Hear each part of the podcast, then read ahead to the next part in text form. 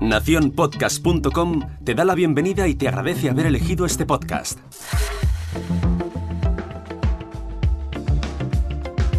Hola, mi nombre es Carlos Cámara y esto es Al otro lado del micrófono.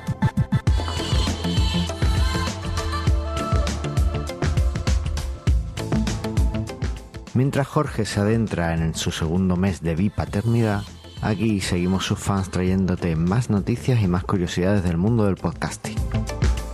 Un tema al que no he visto que se le dé demasiada importancia cuando se habla de los podcasts es la accesibilidad de nuestros podcasts.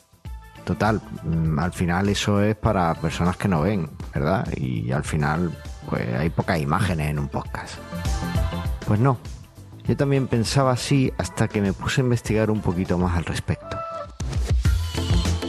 El caso es que aunque los problemas de visión son los que todos tenemos en mente cuando se habla de accesibilidad, hay muchos otros problemas que pueden darse en, las diferentes personas, como por ejemplo eh, hay personas que pueden tener problemas motores y no pueden moverse con el ratón en la pantalla por tan fácilmente o no pueden manejar un móvil con la misma facilidad que el resto de personas.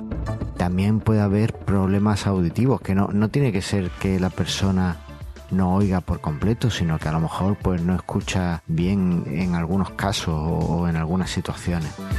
También pueden ser problemas cognitivos, que no lleguemos a entender muy bien lo que decimos. Por ejemplo, cuando tú estás haciendo esa lista de tareas y alguien te dice algo y te pregunta y tú no has parado de hacerla, pero quieres responder a la pregunta y te das cuenta de que en realidad no has entendido nada, bueno, pues en ese momento eres un poquito discapacitado y necesitas accesibilidad. Es algo que en tu caso es temporal porque se va a parar en el momento en el que le prestes más atención a la otra persona, pero es algo que puedes experimentar en tus propias carnes. Bueno, pues hay mucha gente que tiene esos problemas durante toda su vida. Entonces, bueno, pues con la accesibilidad podemos intentar acercar el podcast, nuestro contenido, a estas personas. Y hoy quiero contarte algunas formas para mejorar la accesibilidad del podcast, para que muchas más personas puedan disfrutar de tu contenido.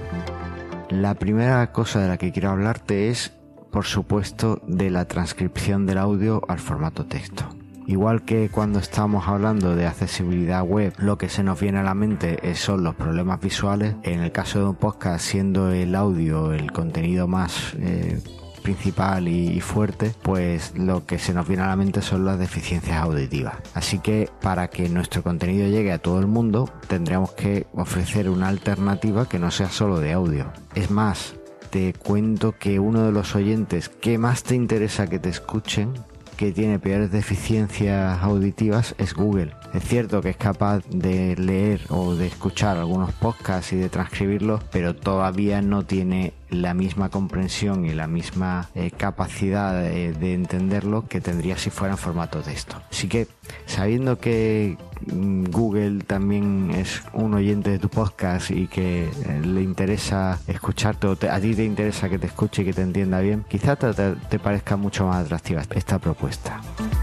La parte más laboriosa de esta transcripción, eh, no te lo voy a negar, es pasar todo nuestro contenido de audio a texto. A no ser que seas de esas personas que se hacen un guion muy detallado y se pone a leerlo eh, delante del micrófono, pues posiblemente tendrás que contratar a alguien o hacer tú mismo esa transcripción. Tendrás que transcribir todo ese audio, todo lo que has dicho mientras que estabas delante del micrófono a texto.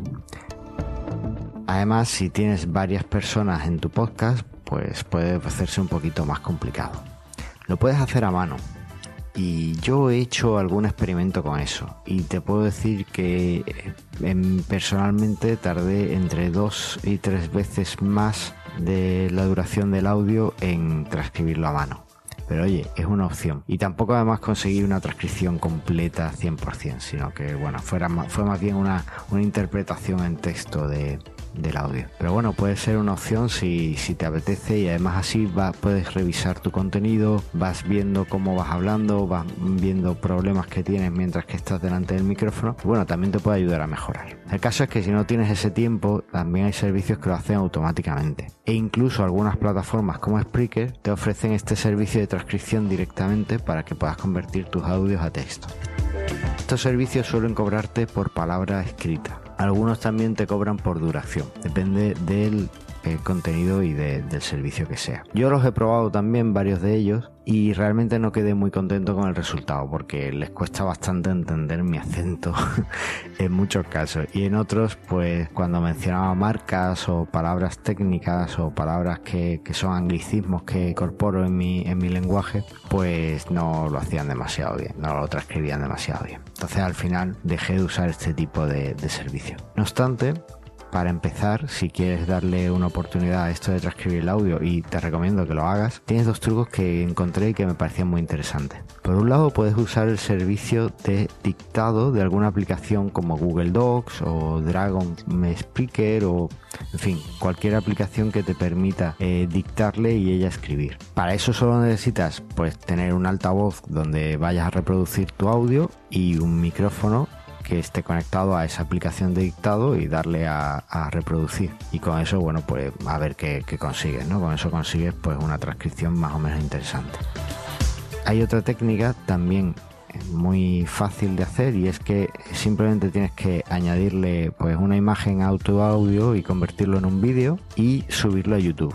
YouTube automáticamente para todos los vídeos que suben genera una transcripción de texto genera los subtítulos del, del vídeo. Entonces, con esos subtítulos te los puedes descargar y después ya puedes trabajarlos un poquito, adaptarlos en la, corregirle las pequeñas cosas que no haya detectado correctamente y por supuesto también hacerle las modificaciones que es necesaria y ofrecerlo como transcripción de tu audio. Fíjate que con estas dos opciones son bastante sencillas de seguir y puedes conseguir una, una transcripción bastante interesante especialmente si no tienes un acento como yo y no incluyes muchos tecnicismos, ni muchos anglicismos, ni muchas palabras raras que, el transcriptor no, no pueda entender. Finalmente está el tema de dónde publicamos nuestro podcast. Si tienes una, una, página web propia, no estaría de más que le dieras un vistazo a cómo estás mostrando tu contenido. Y ahí sí vas a tener en cuenta las deficiencias visuales y, motoras que pueda tener el usuario. ¿Vale? Entonces tendrás que comprobar si el contraste es adecuado, tendrás que comprobar que se puede acceder con el ratón fácilmente a todos los sitios, que el reproductor que estés utilizando sea adecuado. Esto da para episodio largo de otro lado del micrófono. Pero sería muy interesante que lo hicieras. Y por supuesto incluye el enlace a esa transcripción que has conseguido para que todos los usuarios puedan verlo.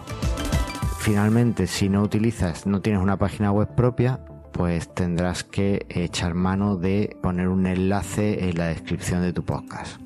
Entonces, bueno, pues en ese enlace indicas que es la, pones el, fichero de transcripción en algún servicio de, descarga o de visualización web y entonces, bueno, pues le pones el, enlace al mismo para que los usuarios puedan acceder cuando lo vean en en o en Spreaker o en el directorio en el que estés, en la plataforma en la que tengas todos tus podcasts.